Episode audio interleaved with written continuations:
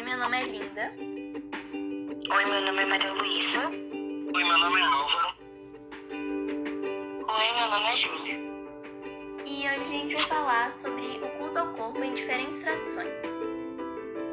Em várias religiões, o culto ao corpo é muito importante, pois várias delas o corpo é, é uma morada do sagrado.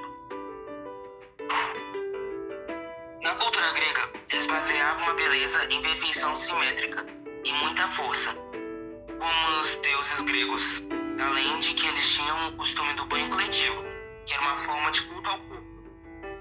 Na mitologia romana, era baseada na grega. Porém, a veneração do corpo era por meio de agressividade e de lutas, principalmente as de gladiadores. Para o budismo, o corpo era composto por quatro elementos: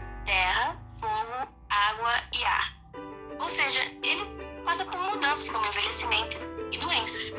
Além de que o corpo é como uma bagagem que pode ser deixado para trás.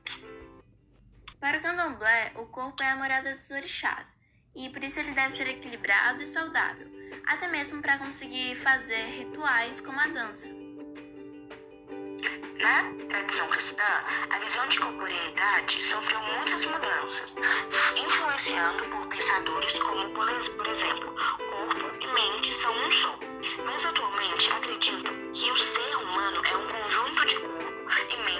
coisas distintas. Aqui comentamos algumas maneiras de que o corpo é visto em diferentes tradições. Obrigado pela atenção.